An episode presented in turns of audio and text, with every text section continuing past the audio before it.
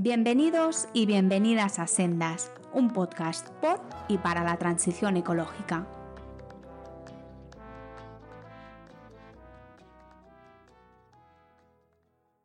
Buenos días, buenas tardes o buenas noches. Soy Pablo Rodríguez Ross y hoy tenemos con nosotros en Sendas a Laura Villadiego. Eh, Laura es licenciada en Periodismo y Ciencias Políticas. Además, durante más de una década ha cubierto la región del sudeste asiático para medios españoles e internacionales, centrándose principalmente en los impactos sociales y medioambientales de lo que consumimos cada día. Es además cofundadora de Carro de Combate, que tal vez os suene. Es un colectivo de periodistas que investiga sobre asuntos relacionados con el consumo con sus compañeras de esta iniciativa de carro de combate, ha publicado varios libros, entre ellos Los monocultivos que conquistaron el mundo, que analiza los impactos del modelo agroalimentario centrándose en la caña de azúcar, la soja y el aceite de palma, y el recién reeditado Carro de Combate, Consumir es un acto político, una guía introductoria al consumo crítico.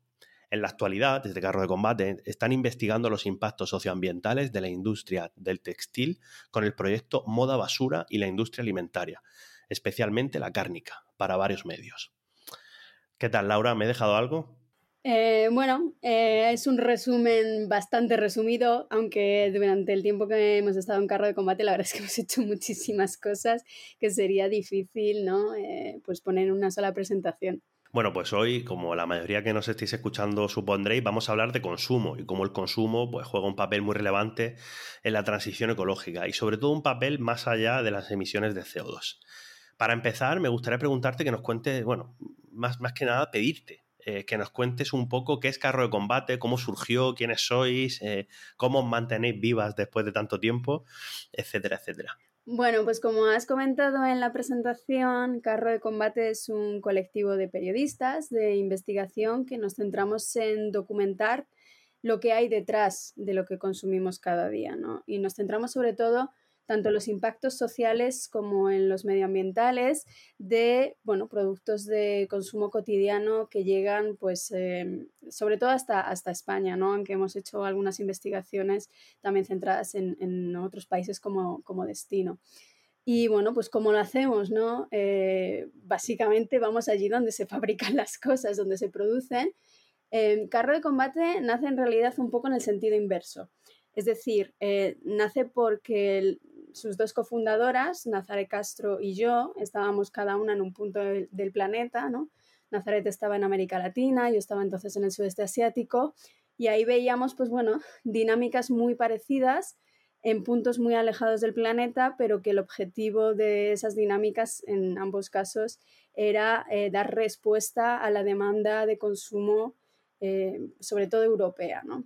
Y bueno, también nos parecía que eh, cuando se contaba esa historia de cómo se producían esas, pues, esas cosas, esos productos y cómo llegaban hasta nosotras, eh, pues que en muchos casos se contaba de una forma como muy sesgada, ¿no? No se daba esa visión de que hay una serie de dinámicas y de problemáticas que son comunes a las industrias y que no son aisladas, que realmente es eh, un poco pues la, como se dice ¿no? en economía, la, ventaja eh, competitiva de, esas empresas ¿no?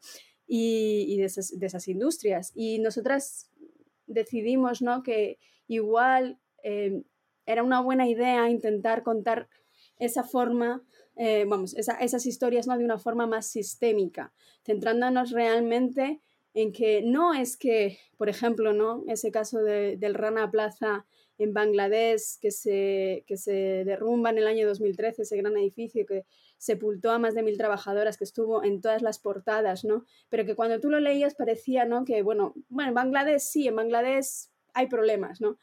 Pero es que en realidad prácticamente en todos los países en los que la industria textil se asienta lo hace por unas dinámicas que son, son comunes, ¿no? que son salarios muy bajos, regulaciones muy laxas y la capacidad que tienen de apretar precisamente a esas trabajadoras. ¿no? Nosotros queríamos contar todas estas historias de forma pues, eh, mucho más compleja y también ver un poco cuáles son las relaciones entre las diferentes industrias porque también las hay.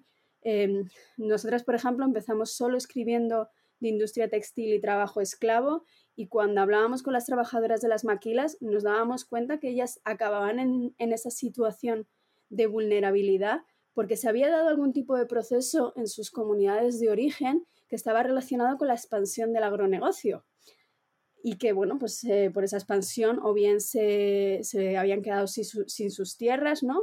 Que les daban de comer o se habían, por ejemplo, eh, contaminado también los pozos de agua de los que sobrevivían. Entonces, bueno, un poco el objetivo con el que empezamos Carro de Combate fue intentar dar una visión más global y más completa de cómo funcionan esas cadenas de producción.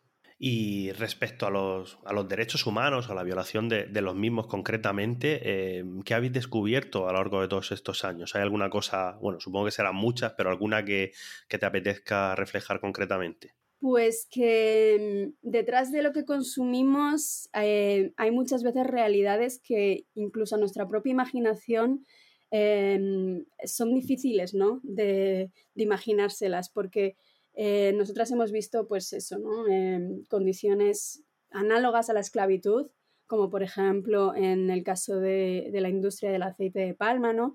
En el que, por ejemplo, los trabajadores muchas veces em, viven dentro de, unos, de una especie de recintos que hay dentro de las plantaciones. Y en el caso, por ejemplo, como en Malasia, que, que son eh, trabajadores inmigrantes, esos trabajadores tienen sus pasaportes retenidos y no pueden salir de ahí, ¿no? No tienen escapatoria. Esto también pasa en España, ¿eh? en, el caso, por ejemplo, de las jornaleras, etc. Em, luego, por ejemplo, hemos visto casos directamente de esclavitud en el sentido más puro del término, es decir, una persona que está totalmente encerrada, em, que ni siquiera se puede escapar Em, y que, bueno, pues eh, que está además ahí en contra, en contra de su voluntad, que ni siquiera nunca buscó ese trabajo. Esto, por ejemplo, pasa mucho en la industria pesquera en el sudeste asiático, ¿no? Yo durante muchos años investigué esa, esa industria y me encontré historias que de verdad nunca me las hubiese imaginado y son, de, son casi de terror, ¿no? De, em, de trabajadores, de personas que les drogaban y cuando se despertaban estaban en un barco y no volvían a pisar tierra, o bueno, o, solo en islas no muy alejadas donde no había contacto con, con pues, sus, familiares o con otras personas durante 7, 10, 15 años. Em, bueno, pues em, hay una parte muy grande ¿no? que, que nos intentan esconder eh, y que en muchos casos hace, ha sido la base de que muchas de las cosas que consumimos sean tan baratas, ¿no? Entonces, muchas veces nos tenemos que preguntar exactamente qué es lo que hay detrás de ese precio tan bajo que, vemos en las etiquetas. Aunque también es verdad que en muchos casos, por ejemplo, marcas de lujo también utilizan, eh, pues, eh, bueno, dinámicas eh, similares, ¿no? Una cosa no, no quita la otra, pero bueno, que en general, ¿no? pues los sistemas de producción ahora mismo están plagados de violaciones de derechos humanos y, bueno, que, es algo en lo que difícilmente se está, se está avanzando, ¿no? A pesar de, pues bueno, toda la retórica que hay internacional sobre eh, pues, eh, las cadenas de producción, ¿no? Ahora en, Europa se está, se está discutiendo una nueva regulación sobre diligencia de vida que supuestamente debería de eh, obligar a las empresas a que se em, bueno, a que se certifiquen de que en sus eh, cadenas de producción no hay estas violaciones de derechos humanos. Pero bueno, las legislaciones, si quieres lo podemos hablar un poco más adelante también, echa la ley, ¿no? Echa la trampa. No, respecto a lo que comentas, hay un caso que yo sí que hace poco leí un libro, ¿no? Eh, Océanos sin ley, de Capitán Swing, que es de Ayan Urbina, que habla precisamente de la explotación eh, básicamente en régimen de esclavitud o semiesclavitud, que a mí semiesclavitud me parece un, eufemismo un poco raro, porque ¿dónde empieza la semiesclavitud y acaba? No, no, sé, no he entendido muy bien nunca ese concepto, ¿no? Pero concretamente en el sector pesquero, em, en el Océano Pacífico, en el Océano Índico, y es lo que tú comentas. hay un montón de casos de gente que literalmente secuestran eh, los tienen ahí en condiciones de esclavitud o incluso hay otros casos que la esclavitud es como más sutil porque, por ejemplo, un mecanismo que tienen para captarlos, eh, cuentan, eh, cuenta este, este investigador, bueno, este investigador periodístico, es endeudarlos es que hagan una inversión de su propio dinero porque le dicen, si tú pagas, por ejemplo, eh, mil euros, los vas a recuperar en tres meses. Claro, luego resulta que eso es mentira, pero es que esos mil euros eran los ahorros de toda tu vida, de toda tu familia. Entonces no puedes volver porque tienes que recuperar al menos lo perdido y así los tienen un montón de tiempo viviendo en unas condiciones, bueno, eh, eh, este investigador se metió en el barco también con con ellos y tal, y, bueno, o sea, unas condiciones de alimentación, de, de, habituallamiento, tota, una cosa horrible que parece que te estén hablando de, de no sé, el siglo XIV, cuando, cuando se iban por ahí a, ver, costeando por, por, Europa, Italia, a ver qué cosa, cuando se iban los exploradores, me refiero, que leer literatura es antigua y es literalmente incluso, bueno, yo creo que incluso peor, ¿no? De hecho. Y, mm, y, bueno, has comentado el tema de, las leyes, ¿no? Que echa la ley, echa la trampa. O sea que si quieres avanzar por aquí, eh, avanzamos. ¿Qué, ¿Qué ley te parece a ti o qué, qué, cosas hay en la ley o en las leyes diversas a nivel internacional, sobre todo, supongo, que, que impiden una correcta aplicación o una correcta consecución del cumplimiento de los derechos humanos? Voy a decir primero que me has fastidiado la recomendación del libro, porque justo iba a recomendar ese.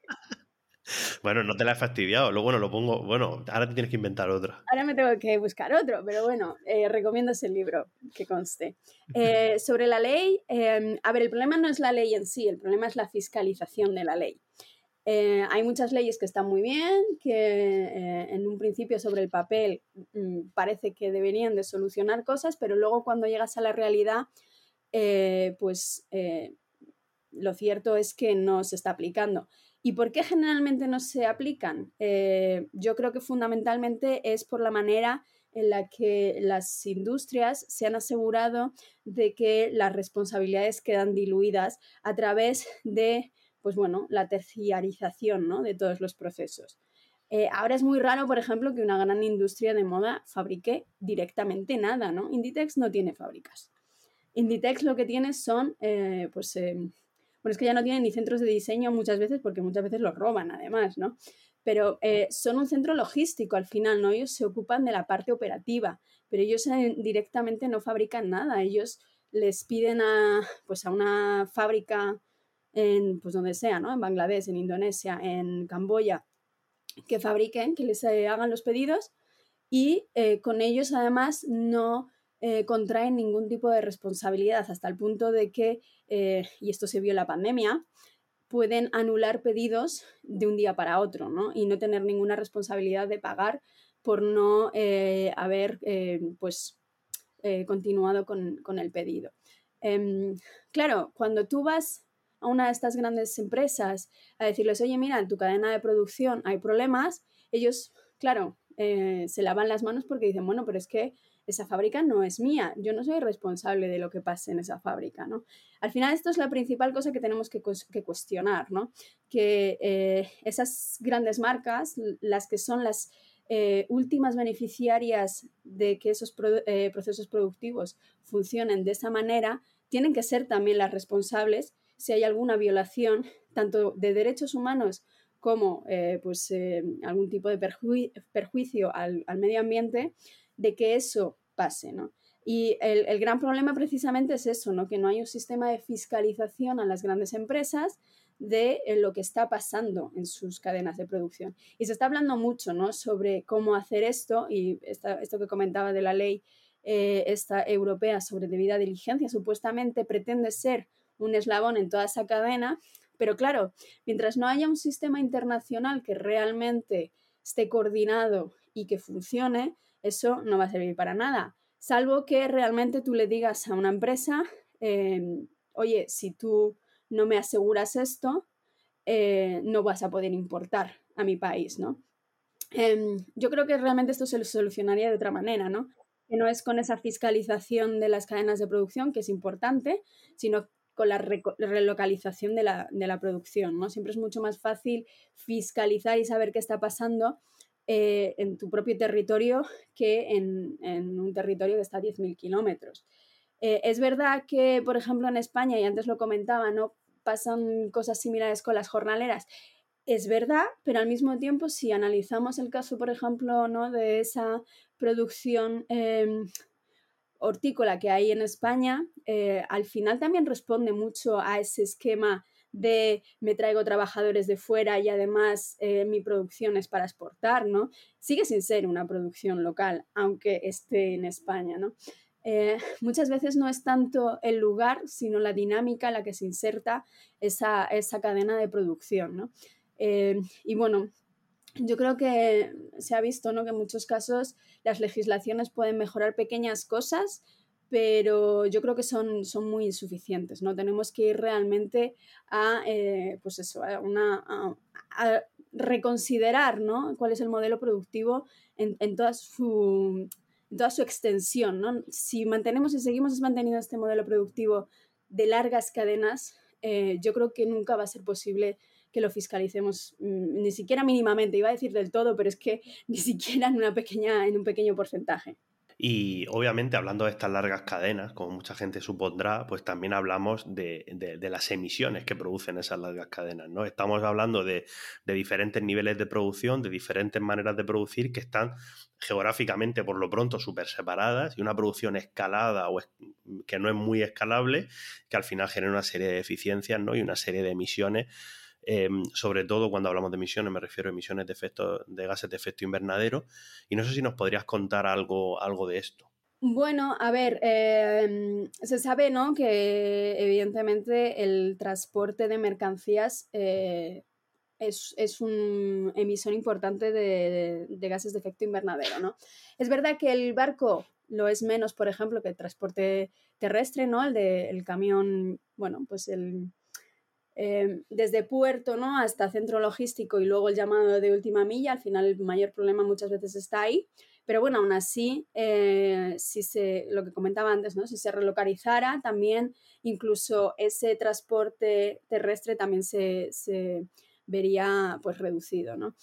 Para mí el mayor problema en realidad de, bueno, relacionado no, no solo con las, las, emisiones de gases de efecto invernadero, sino con todos los impactos de las cadenas de producción, eh, no es tanto lo que producen en sí, sino lo que permiten que se produzca. Me voy a explicar. Eh, porque muchas veces, por ejemplo, yo he tenido el debate este de qué es más importante, si lo que se come o de dónde procede, ¿no? Y bueno, pues tienes quienes eh, defienden la tesis que es más importante lo que se come que el, que el hecho que haya viajado no sé cuántos kilómetros. Que si tú miras igual la contabilidad de emisiones, por ejemplo, te puede encajar, pero claro, ahí nos están analizando un montón de dinámicas que precisamente el hecho de que se produzca tan lejos permiten, ¿no? Y esto es lo que comentaba yo antes de que ese alargamiento de las cadenas permite que no haya fiscalización, ¿no?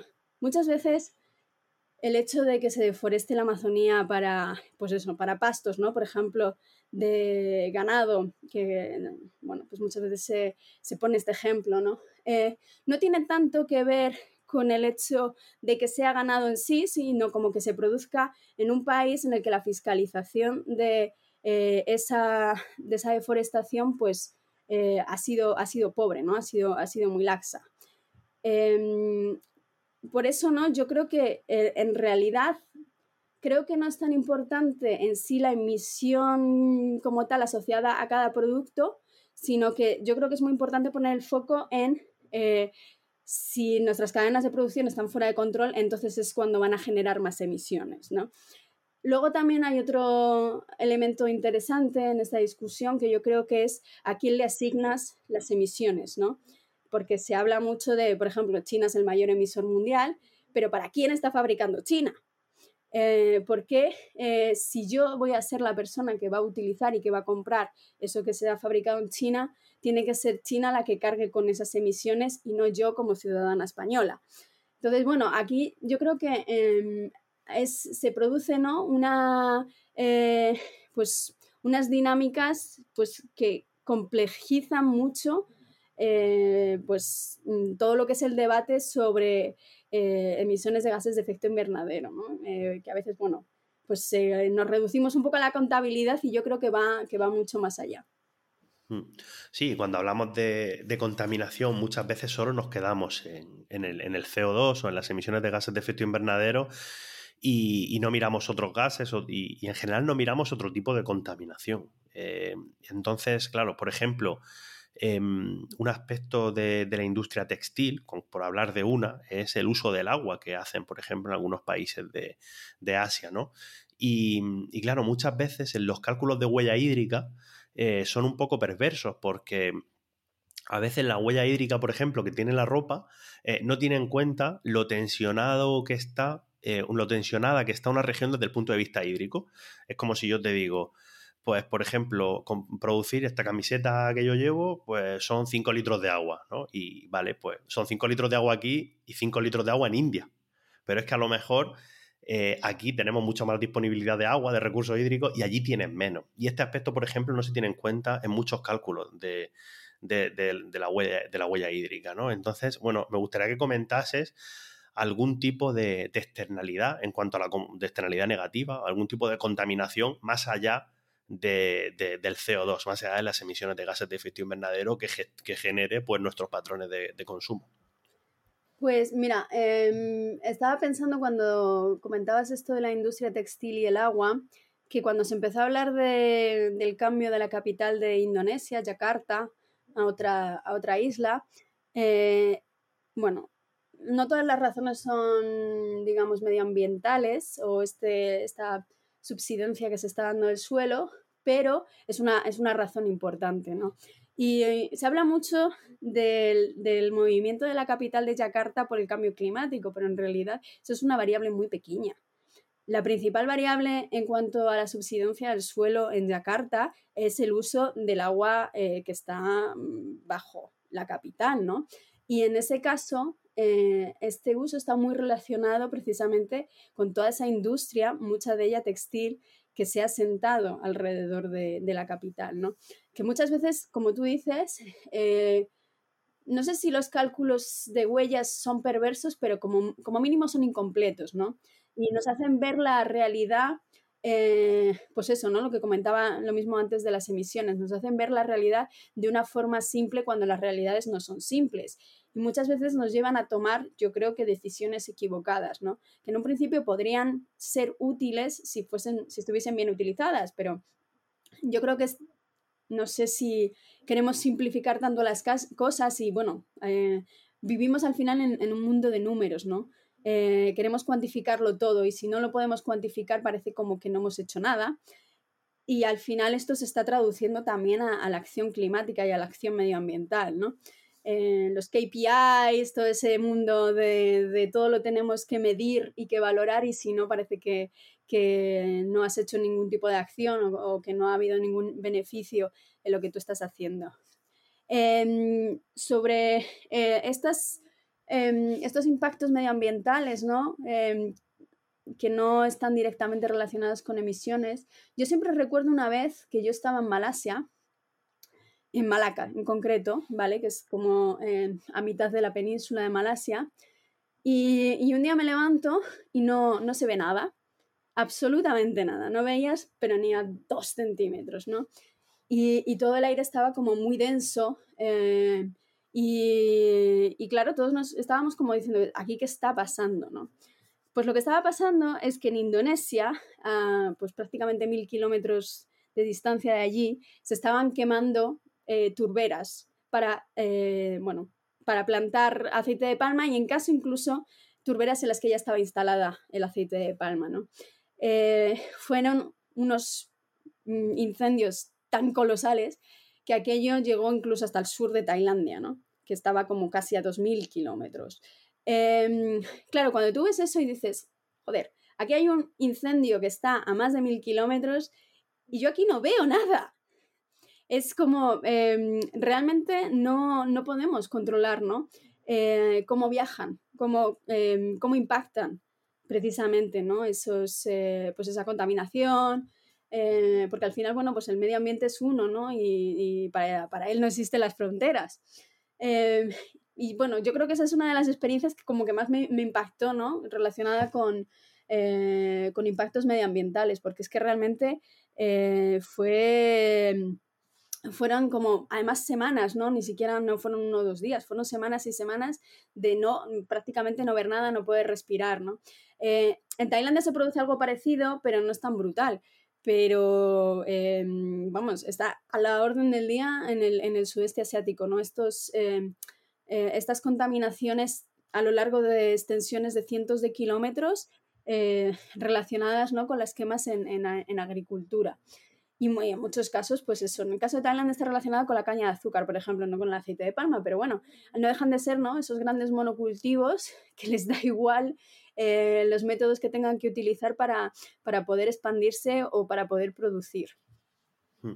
Sí, además con los monocultivos es bastante, es bastante interesante. Pues, de hecho, en, el primer episodio de, Sendas, eh, precisamente hablamos de, los de los agrosistemas, los agroecosistemas, mejor dicho, y hablamos de, bueno, los impactos, los múltiples impactos que tienen los monocultivos sobre eh, los ecosistemas y sobre la naturaleza.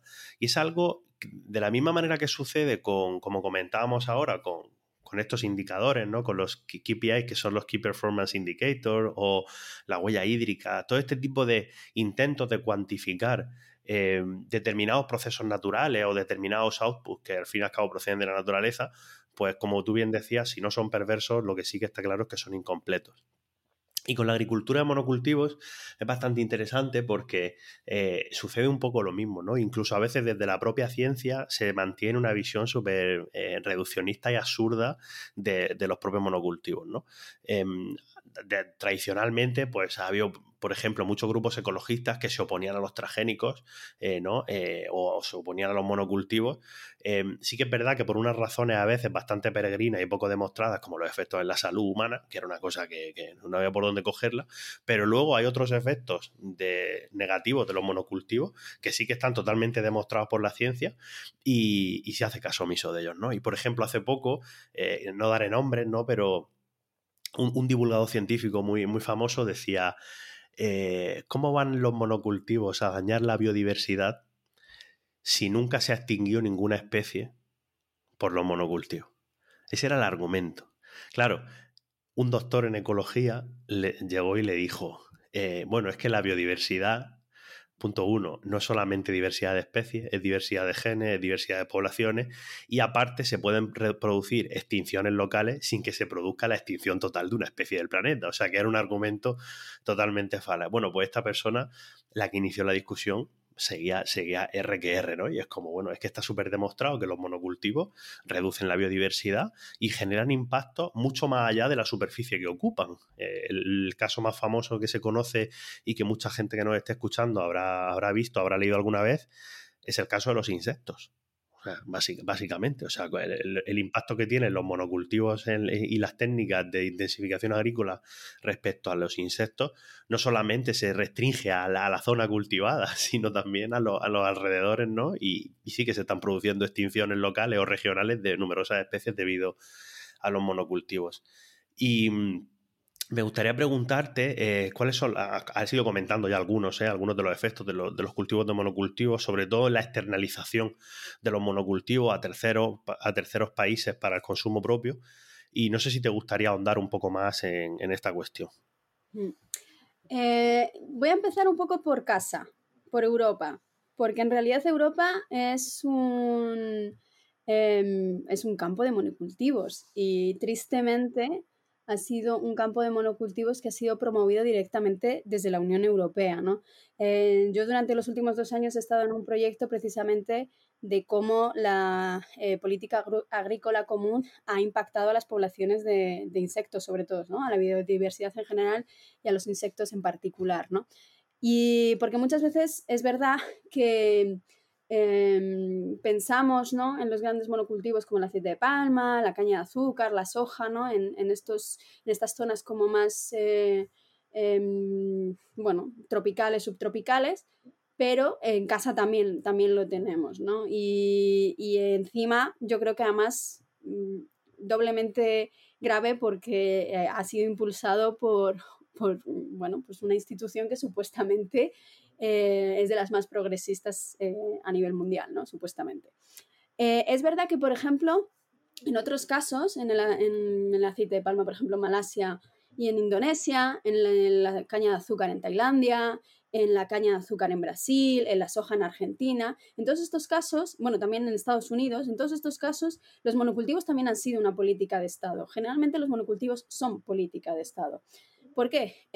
porque bueno, se ha entendido desde fundamentalmente la, bueno, los años 70, ¿no? con la crisis del petróleo, el neoliberalismo, etcétera, que eh, los campos, la agricultura, eran eh, un lugar de inversión más.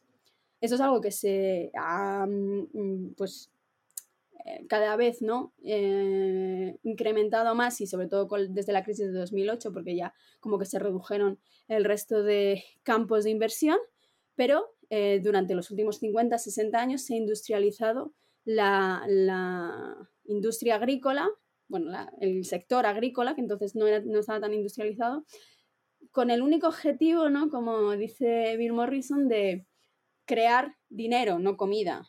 Al final, eh, hoy en día, la agricultura no está ahí para producir comida, sino para darnos una soberanía alimentaria, sino para producir dinero, para ser lo más rentable posible.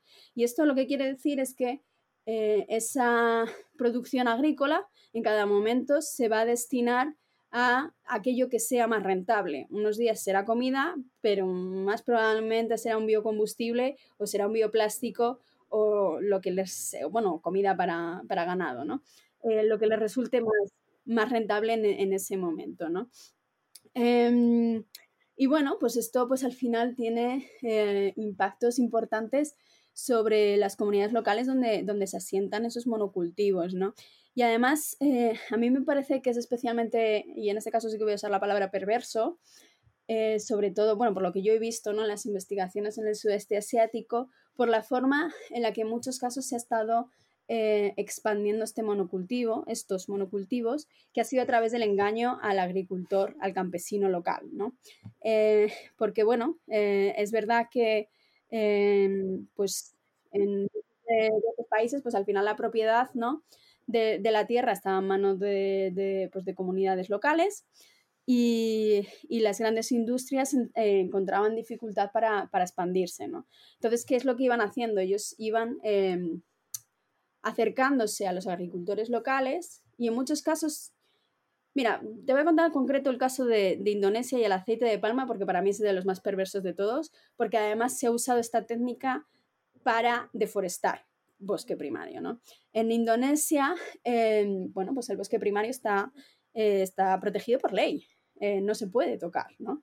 Y más o menos la ley sobre el papel y en las autoridades más o menos la cumplen, eh, pero se ha dado una dinámica en la que las grandes empresas han ido a decirles a los, a los campesinos, a los aldeanos de allí, de esa zona, bueno, si tú plantas aceite de palma, yo te voy a dar mucho dinero. Y claro, el aldeano dice, ya, pero yo no tengo tierra. Dice, bueno, tú sabrás, búscate la vida. Entonces, claro, como ahí pues eh, no hay gente vigilando todo el rato, pues dice, bueno, pues yo corto aquí un poco el bosque y tal y cual, y ahí planto mi aceite de palma.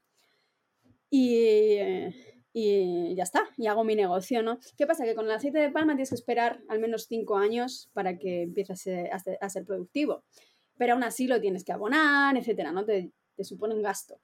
Eh, ¿Qué pasa? Que muchos de estos aldeanos se arruinan antes de que ese aceite de palma llegue a ser eh, productivo. Y ahí está esa empresa viendo la oportunidad y diciendo, bueno, pues yo te compro, yo te compro tu eh, territorio, tu terreno. Y entonces se genera un contrato de compra y les dan un papel y tal, no sé qué. Y entonces, claro, cuando el gobierno viene a decir, oye, mira, perdona, pero es que esta, eh, esta plantación está en lo que es considerado como eh, suelo protegido, no puede estar aquí, viene la empresa y dice, ya, pero yo tengo un papel, yo lo he comprado. Dice esto, yo no he sido el que he hecho algo ilegal, ha sido este señor, digo, pero bueno, a mí me lo ha vendido y lo mío es legal. Entonces, durante muchos años han funcionado así. Ahora, por suerte, empieza a haber, sobre todo hay una organización que se llama Haka, en, la zona de Sumatra, que ellos se dedican precisamente a localizar esas plantaciones que están dentro del suelo protegido, a reclamarlas y a tirar para abajo todas las plantaciones y a volver a, bueno, a crear las condiciones necesarias para que el bosque se regenere por sí mismo, ¿no? Pero, claro, eh, las, eh, durante muchas décadas se ha estado utilizando esta, eh, esta técnica ¿no? para que ellos se pudiesen lavar las manos, pudiesen continuar expandiendo eh, pues el suelo productivo de aceite de palma y que nadie pudiese venir a decirles, oye, habéis roto la ley, ¿no? Habéis quebrantado la ley. Por suerte, bueno, ahora parece que ya se están tomando, ¿no? Se están tomando más medidas para que incluso a modo retroactivo se puedan recuperar esas, esas zonas y por lo menos ya no solo eh, recuperar, que es, es, difícil, ¿no? Pero por lo menos que tenga un efecto disuasorio de que no lo sigan haciendo porque saben que de todas formas van a perder ese terreno porque se lo van a, se lo van a, mm, eh, bueno, se lo van a quitar, ¿no? Las autoridades. Eh, y bueno, em, no sé, es que, es que impactos hay, hay miles, ¿no? desde, pues eso, mira, por ejemplo, en este caso, en, en esa misma zona, las eh, comunidades estaban también ellas mismas recuperando los cultivos tradicionales y, quitando eh, plantaciones de aceite de palma porque, eh, primero, porque cada vez tenían más inundaciones masivas que se llevaban todo por delante porque, claro, ya como no había, no había, bosque primario, la capacidad de retención del suelo del agua era mínima y entonces cada vez que llovía algo de más, y es una zona de monzones, por lo tanto llueve de más a menudo, em, pues eh, arrasaba con todo, ¿no? Además, pues bueno, tenían todos los eh, pozos de agua contaminados con los, con los eh, agrotóxicos y bueno, y se, estaban quedando, ¿no? Sin, primero sin, sin suelo, ¿no? También para, em, para cultivar lo que, de lo que ellos viven y también sin ingresos porque cada vez aquello era menos rentable, ¿no? Porque cada vez estaba sometido a más, eh, pues eso, a, más inundaciones y, a más eh, pues, problemas de este tipo.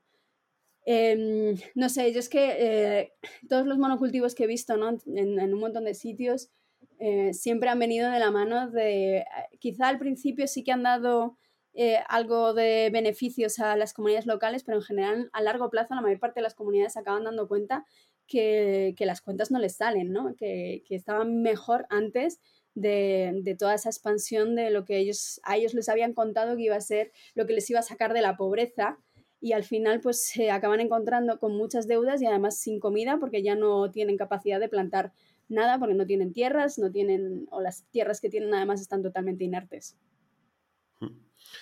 Y saltando de la agricultura, hablemos de ganadería. Eh, que la ganadería es un asunto que, al menos para el caso de, España, eh, bueno, ha tenido un año, año y medio, yo creo que de polémica en polémica, porque cada vez que se toca algún aspecto de, más que de la ganadería, porque yo creo que a nivel normativo no se toca nada, ¿no? Pero a nivel de recomendaciones, cada vez que se menciona algún aspecto que rompe un poco el imaginario colectivo de lo que de lo que es nuestra relación con el consumo cárnico, pues aquí, bueno, llegan las manipulaciones, los bulos, etcétera, etcétera. El más famoso eh, seguramente sea el del ministro Garzón cuando dijo que, recomendaba eh, reducir el consumo de carne, que, que, es algo que, bueno, que toda la evidencia científica disponible apunta ahí, que hay que reducir el consumo de carne primero por salud y segundo, eh, por sostenibilidad. Eh, en ningún momento el ministro, en este caso, dijo que hubiera que eliminarlo, pero bueno, ya pues se fueron difundiendo los bulos, que se quiere acabar con la carne, que no sé qué, por haber dicho que hay que reducir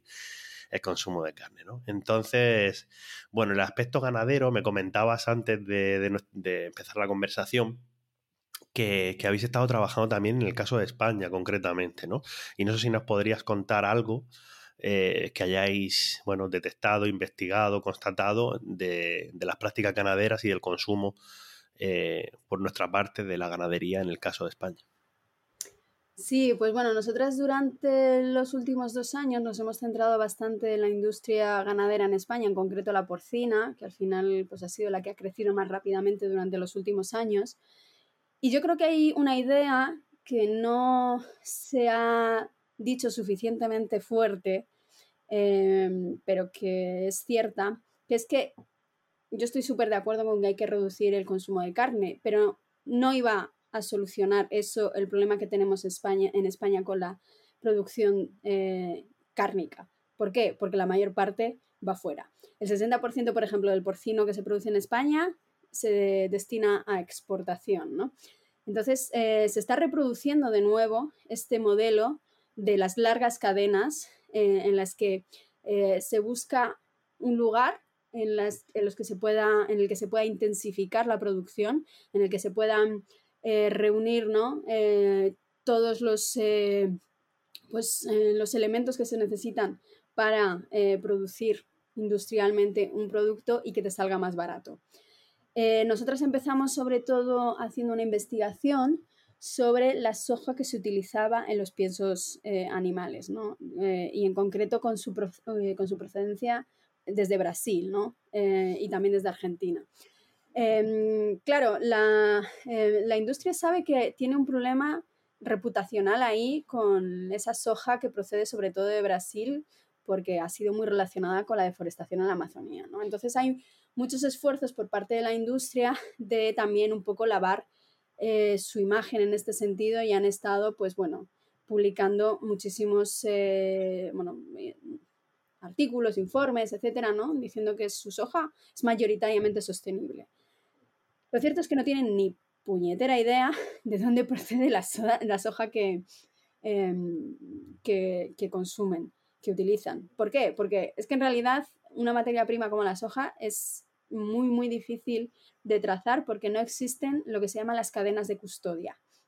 Las cadenas de custodia es aquel mm, sistema que tú implementas para, para asegurarte que lo que tú eh, has producido aquí sepas hasta dónde llega, ¿no? Y que cuando tú llegas al punto de destino y digas, esto se ha producido en tal sitio, tú sepas que realmente es así, ¿no?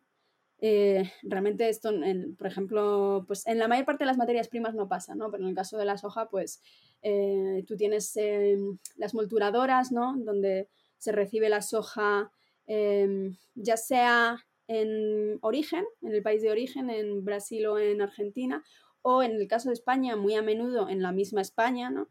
Eh, si vas al puerto de Barcelona, ahí tienes dos enormes, en Cartagena hay otra enorme también, en Bilbao hay otra, etcétera, ¿no? Eh, donde se recibe la, eh, el haba de soja y ahí se procesa ¿no? en, aceite y en harina. La harina es lo que iría mayoritariamente para los piensos, aceite mayoritariamente para, combustibles. ¿no? Em, bueno, y em, claro, ahí eh, está llegando ¿no? soja de pues de montones de sitios.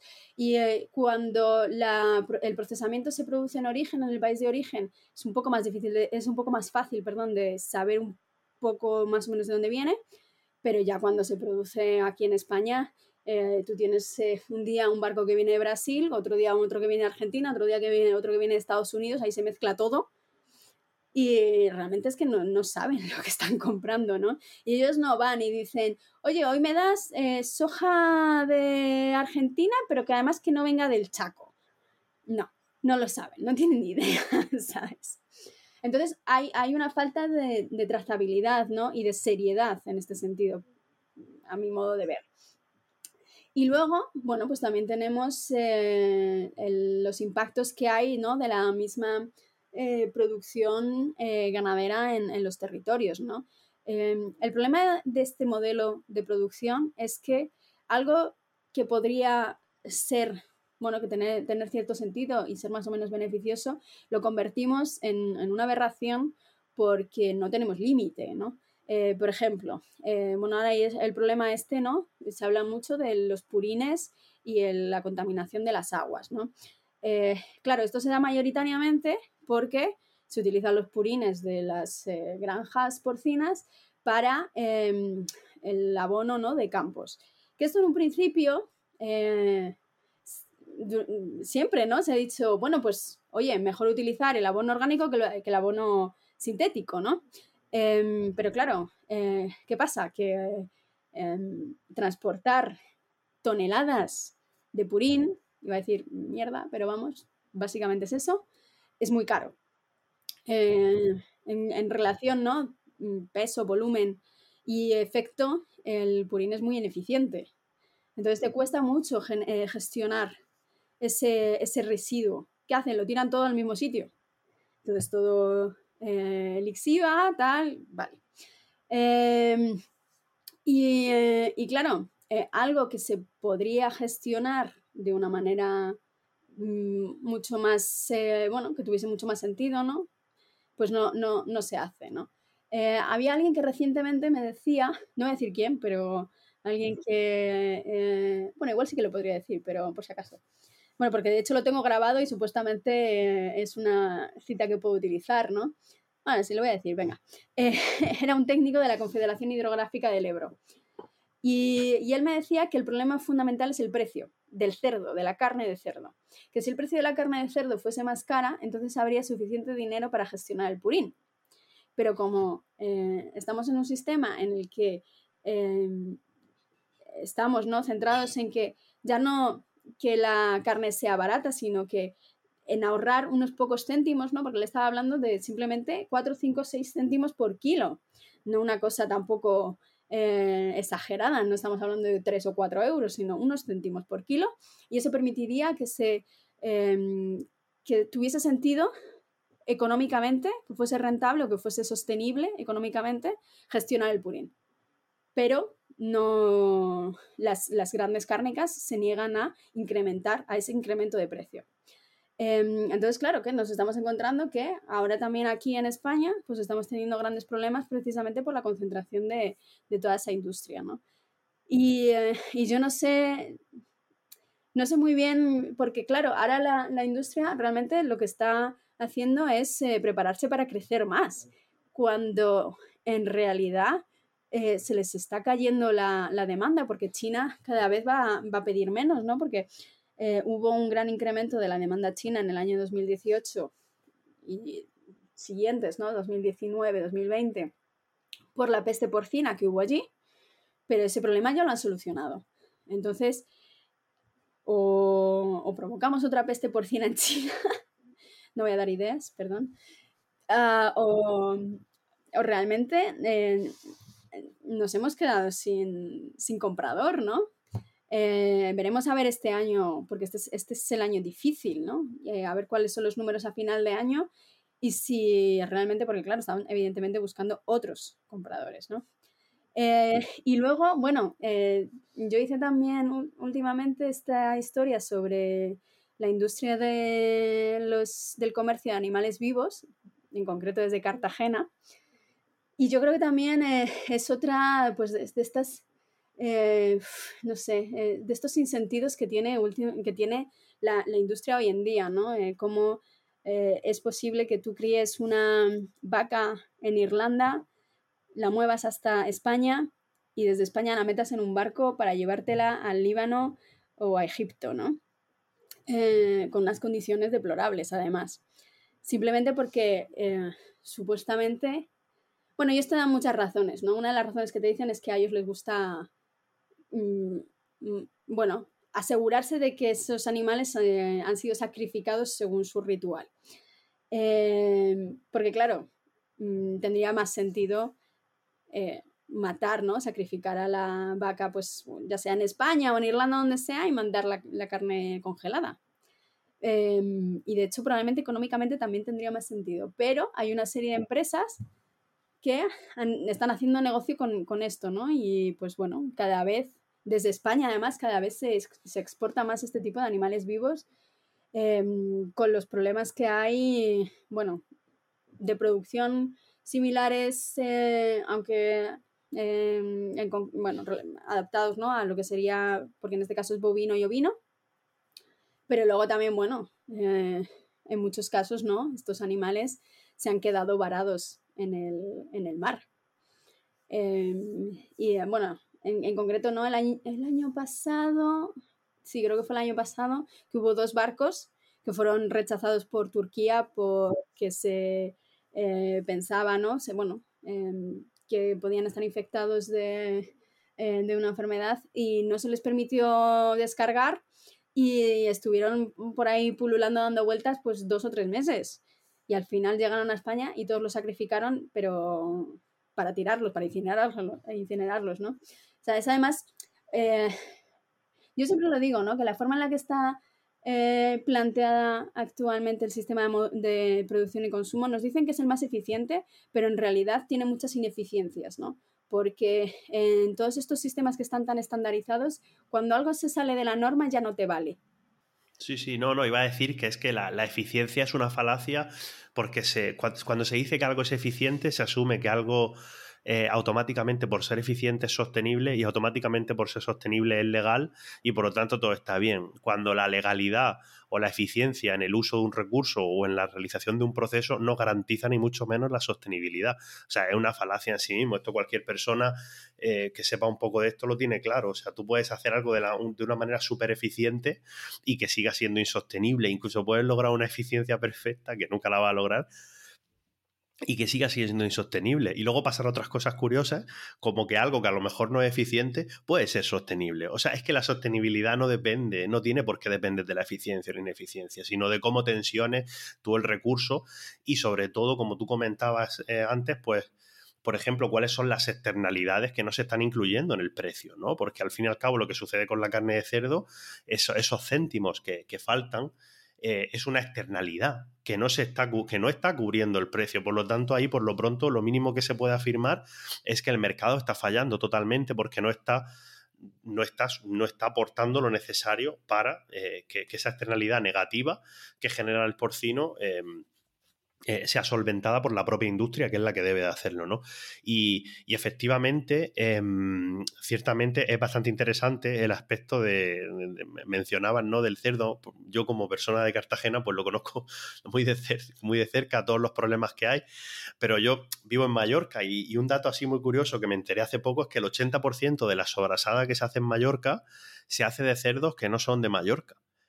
Y una cosa que a mí me dejó loquísimo, porque yo decía, y de hecho, de, ese 80%, como, creo que era como la, gran mayoría venía de Murcia. Y dije yo, madre mía, se están aquí en Mallorca haciendo sobrasada mallorquina, pero al final el cerdo viene, viene de Murcia. Cuando hablamos de Murcia, hablamos concretamente de una zona muy específica que es el campo de Cartagena.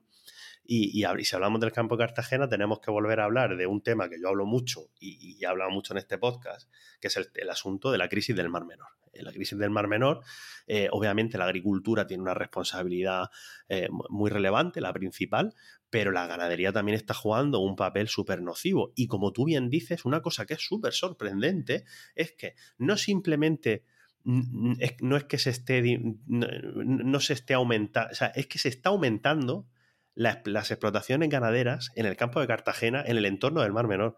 Esta semana hemos conocido cómo la Confederación Hidrográfica ha emitido informes negativos para la ampliación de, de, explotaciones ganaderas en el campo de Cartagena, en la cuenca vertiente al Mar Menor, y cómo la región de Murcia eh, pese a esos informes negativos, ha elaborado las declaraciones de impacto ambiental positivas, ¿vale? Porque eso, las declaraciones de impacto ambiental a veces las tiene que hacer el Estado, a veces la comunidad autónoma, dependiendo de las competencias, etcétera, etcétera. Pero como las competencias ganaderas y agrícolas son íntegramente autonómicas, pues ellos se lo guisan, ellos se lo comen, ¿no? Bueno, pues han autorizado ampliaciones de porcino en la cuenca vertiente al Mar Menor, que es una cosa eh, eh, vamos, en contra de toda la evidencia científica, en contra de los informes negativos de la propia Confederación Hidrográfica, que para la que la gente, que la gente no lo sepa, es quien gestiona eh, los recursos hídricos. Y si la Confederación Hidrográfica está diciendo que está dando un informe negativo, básicamente lo está dando porque esas explotaciones tienen un riesgo o, lo más probable es que acaben contaminando agua eh,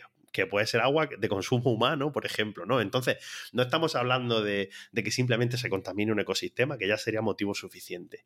Em, y todo este, todo este ecosistema ganadero es ciertamente alucinante. El compañero em, Domínguez, Dani Domínguez, de la, de, la, Marea, hizo un reportaje muy bueno que yo en aquel momento le eché un cable porque claro, eh, de, concretamente de la ganadería en esta zona. Y una de las cosas que, él vio, que yo también lo había visto y estuvimos comentando, es que claro, eh, por ejemplo, la industria porcina en esa zona, yo no tengo ningún problema en hablar de esto, pero porque esta gente a mí no me va a contratar nunca, pero eh, la industria porcina en esa zona tiene cátedras universitarias en universidades de, de, la zona, ¿no? Y estas cátedras, básicamente, bueno, pues convenios público-privados con con, e, con, este tipo de, de, universidades, ¿no? Para eh, básicamente pues, hacer estudios que digan que las balsas de purines están bien, etcétera, etcétera, que la ganadería no sé qué, no sé cuántos, cuando la realidad técnica es que cuando se mide, pues eh, bueno, pues se ve que está, que está teniendo un impacto y que cada vez es mayor, ¿no? Entonces es ciertamente eh, frustrante ver cómo eh, a veces la ciencia y el mundo académico también se vende por cuatro duros, o como se dice allí en Cartagena, por cuatro perras, que es una palabra un poco fea, pero se dice allí por cuatro perras, venderse al mejor postor para que, para que, bueno, para que al final acaben viendo acaben diciendo lo que, lo que, lo que la gente quiere oír, ¿no? Y obviamente, pues hay, hay entidades eh, que, como tú bien sabes, hay entidades allí eh, que es desde el punto de vista de la explotación ganadera, que son muy poderosas, y desde el punto de vista de la economía regional, y, bueno, no daremos nombres por si acaso, pero que todos sabemos quién está detrás de eso, ¿no? Entonces, claro, eh, cuando hablamos de que estas explotaciones son insostenibles, bueno, son insostenibles desde un punto de vista em, ambiental, pero también obviamente desde un punto de vista, eh, desde el punto de vista incluso de las sociedades humanas, o sea, es decir, y, y, bueno, lo de China que tú comentas, si, si ahora China es que, claro, al fin y al cabo, nosotros, antes cuando decías que China es la fábrica del mundo y China también fabrica para nosotros, claro, nosotros también somos la China de alguien. Nosotros somos la China de, otros sitios para el tema de los cerdos, por ejemplo, ¿no? Y, esto es algo que muchas veces no pensamos, ¿no? Que siempre hay un pez más grande y que para lo bueno y para lo malo nosotros estamos siempre por ahí en medio. Y yo te quería preguntar, eh, bueno, ya para ir acabando, eh, bueno, ¿qué crees tú que debería cambiar en todas estas cuestiones, eh, así a modo de síntesis, ¿eh? porque ya lo has ido diciendo a lo largo de la conversación, ¿qué crees tú que debería cambiar tanto en España como a nivel global? Bueno, para que este tipo de, ineficiencias o de, procesos de insostenibilidades, de violaciones de derechos humanos en el consumo, pues cambiasen.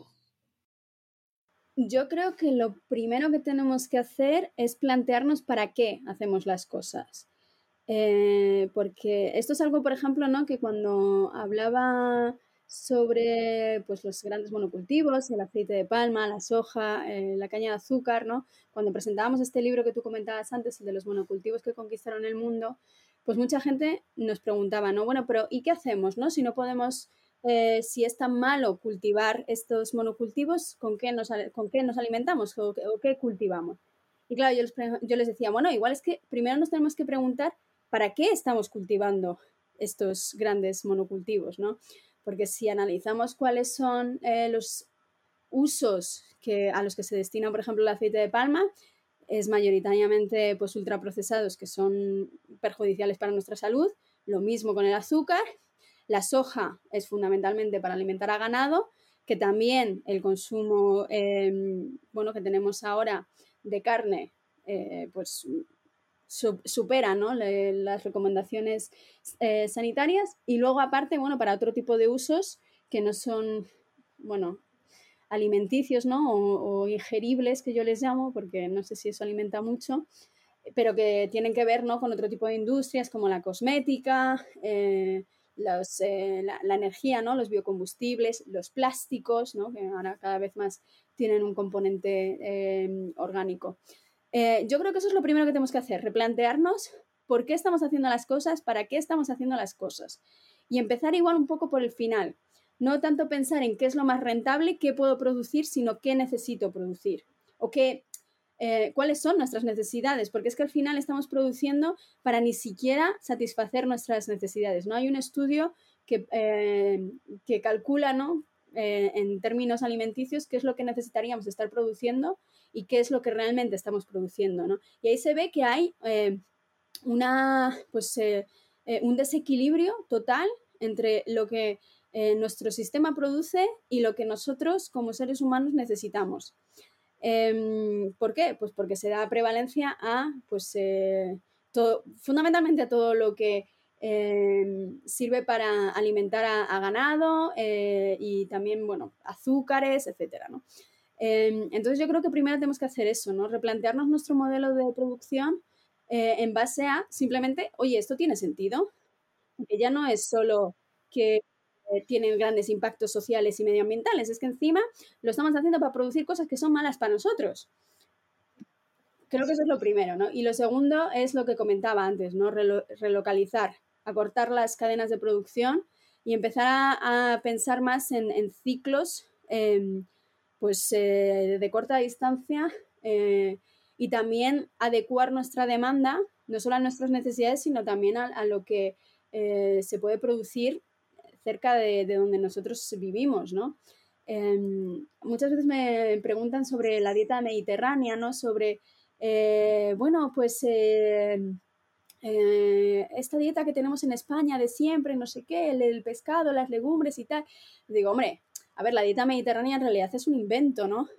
eh, hace 100 años nuestras, nuestros bisabuelos comían lo que, lo que tenían al alcance de la mano, porque no, eh, pues yo qué sé, yo, soy de una familia de Castilla y León, pues en Castilla y León difícilmente tenían pescado a menudo, ¿no? Em, pues y, en otras regiones, pues eh, difícilmente tendrían, por ejemplo, yo qué sé, algún tipo de frutas y verduras, ¿no? Entonces, bueno, yo creo que también tenemos que repensar nuestro consumo en base a eso, ¿no? Eh, que no queramos tener mangos y aguacates todo el año, vengan de donde vengan, sino que em, pues tenemos que ver qué es lo que se puede producir en torno a lo que nosotros, eh, donde nosotros vivimos. Esto supone un problema adicional, que es que vivimos mayoritariamente en entornos urbanos. Y esto es difícil de gestionar según este modelo, ¿no? Entonces igual también nos tenemos que replantear eso, ¿no? Al final la solución es muy complicada. Eh, a mí me gustaría pues dar eh, una solución sencilla, pero no, no creo que, lo, que, que exista, ¿no? Nosotras siempre sabemos decir cuando la solución parece muy sencilla es que no es una solución. Y bueno, pues al final es algo en lo que tenemos que trabajar todas y, y sobre todo no eh, que, el, pues, que los gobiernos, que las legislaciones estén también de, de, nuestro lado, ¿no? Porque sabemos que es difícil que las grandes empresas lo estén, hay pequeñas que sí, y esas es importante apoyarlas, pero mientras la legislación ¿no? y los gobiernos tampoco nos apoyen y realmente estén promoviendo un tipo de producción que tenga mucho más sentido, tampoco vamos a conseguirlo. ¿no? Em, nosotras hablamos mucho de consumo crítico precisamente porque no queremos hablar de consumo responsable, no, no queremos que se ponga el peso sobre los hombros de las personas consumidoras porque realmente no somos las que tomamos en mayor parte la mayor parte de las decisiones ni somos las que tenemos la mayor capacidad de acción, ¿no? Esos son los estados y las empresas. Entonces, bueno, eh, es, una, es una solución compleja eh, y yo no sé si realmente soy muy optimista al respecto, pero bueno, hay que seguir en ello, ¿no? Porque si no, pues, eh, ¿qué vas a hacer, no? Tampoco te puedes quedar de brazos cruzados. Y ya lo último que te quería pedir era que recomendaras algo, algún libro, alguna página web, alguna iniciativa, etcétera. Eh, perdona por haberte chafado antes la, recomendación.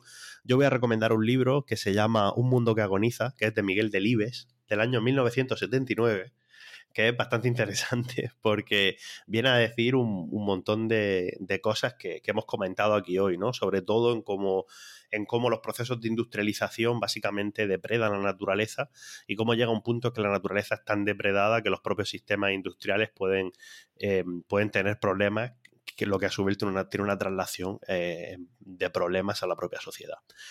¿Y tú qué recomiendas? Eh, Delibes me parece muy buena recomendación porque además es paisano mío, que yo también soy de Valladolid. Eh, bueno, ya que me has chafado el que yo había pensado, eh, voy a recomendar otro que se llama eh, Una hierba de trenza sagrada.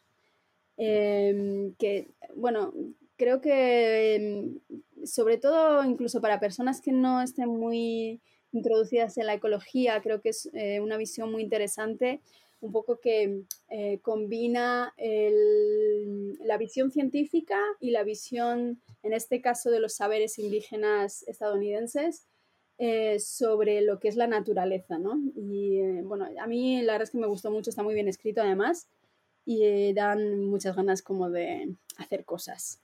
Pues ya por último, bueno, dile a la gente dónde te pueden, dónde te pueden encontrar, dónde pueden leer a Carro de Combate pues nos, puede, nos podéis leer en nuestra web, que es carrodecombate.com. Y luego estamos también pues en Twitter, que es carro combate, eh, la DE. En Instagram, igual. Y luego, bueno, tenemos un, canal de Telegram porque estamos intentando un poco salirnos de estas eh, redes eh, más mayoritarias que te imponen esa dictadura del, del algoritmo. Y bueno, pues tenemos un canal de Telegram que es Carro de Combate. Esta, esta vez sí que es entero. Y bueno, pues ahí, ahí estamos, ahí están también nuestros contactos por si, por si queréis eh, hablar con nosotras. Pues muchísimas gracias Laura por haberte pasado por aquí y espero que no sea la última vez. Espero que no, pero la próxima vez no me robes el libro. Eso, de acuerdo. Hasta luego. Hasta luego.